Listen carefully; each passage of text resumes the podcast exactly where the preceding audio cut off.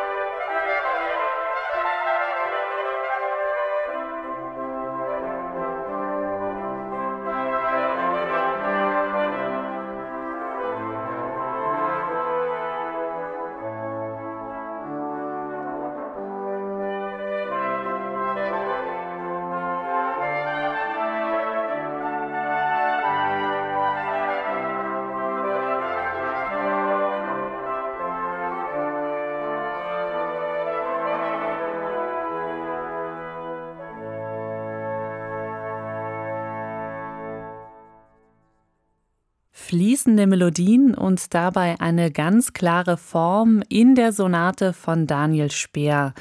Sie stammt aus der Sammlung Neugebachene Tafelschnitz von 1688 und ja, man hört den venezianischen Vater der Instrumentalmusik Andrea Gabrieli durchklingen.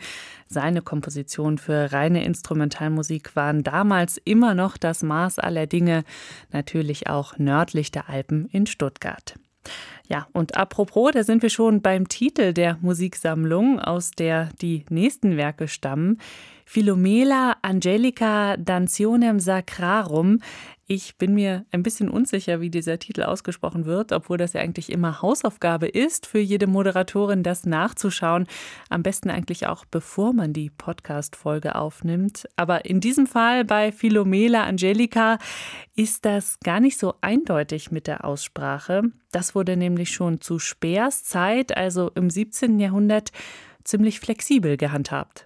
Das kam immer darauf an, wie viele italienische Musiker in der Hofkapelle waren. Da gibt es Aussagen aus einer Schule der Zeit, dass man das auch deutsch aussprechen konnte, und zwar in dem jeweiligen Dialekt, aber dort stand nicht Schwäbisch. Oh je, da weht also auch schon im 17. Jahrhundert den Schwaben manchmal ein ganz schön rauer Wind entgegen. Zum Trost gibt es jetzt sehr schöne Musik vom Wahlschwaben Daniel Speer geistliche Musik komponiert als Liebeslied.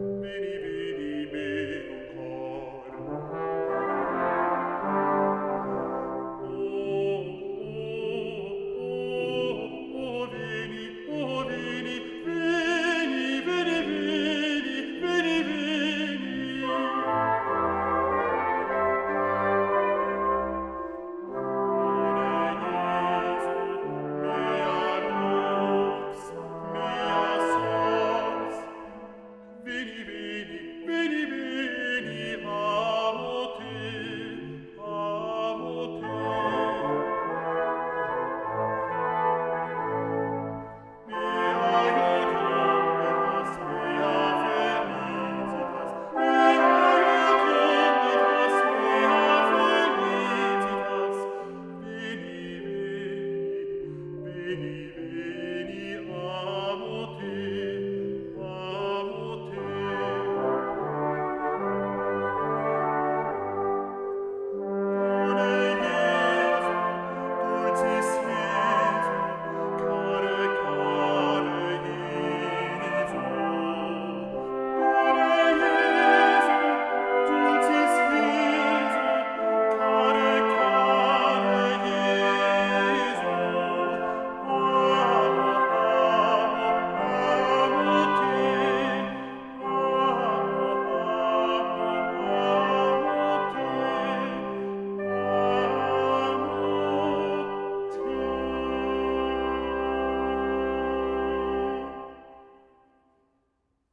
Amor te, o Jesus meus amor. Man braucht kein Latinum, um die Botschaft dieser Worte, dieser Musik zu verstehen. Geschrieben hat sie Daniel Speer und man findet sie in der Sammlung Philomela Angelica Dantionem Sacrarum. Das ist eine Sammlung geistlicher Werke, wie viele andere Sammlungen auch aus der Zeit, für verschiedenste Besetzungen. Und wir haben uns natürlich, weil wir einen tollen Tenorsänger hatten, für Werke mit einer solistischen Gesangsstimme entschieden. Die Musik war für uns auch eine Neuentdeckung. Wir waren selbst sehr positiv überrascht über den musikalischen Gehalt und auch wie auch in einer barocken Tonsprache wirklich auch Affekte vertont wurden, wie also die verschiedenen Charaktere, die verschiedenen Stimmungen von Worten, aber auch in der Musik umgesetzt wurden. Eine äh, Stelle, die hatte fast schon ein bisschen Puccini-artige Züge, wo der Sänger sehr frei musizieren wollte mit einer wilden Harmonik auch, wie man sie in der Zeit eher, wie sie ungewöhnlich war und wo er sehr frei deklamiert hat und wir natürlich aufpassen mussten, dass wir unten dran auch äh, ihn gut begleiteten. Das äh, ist für diese Zeit sehr ungewöhnlich. Und auch diese Venite, wie das immer ähm, ja, aufgefordert hat, mitzukommen, also das war wirklich toll.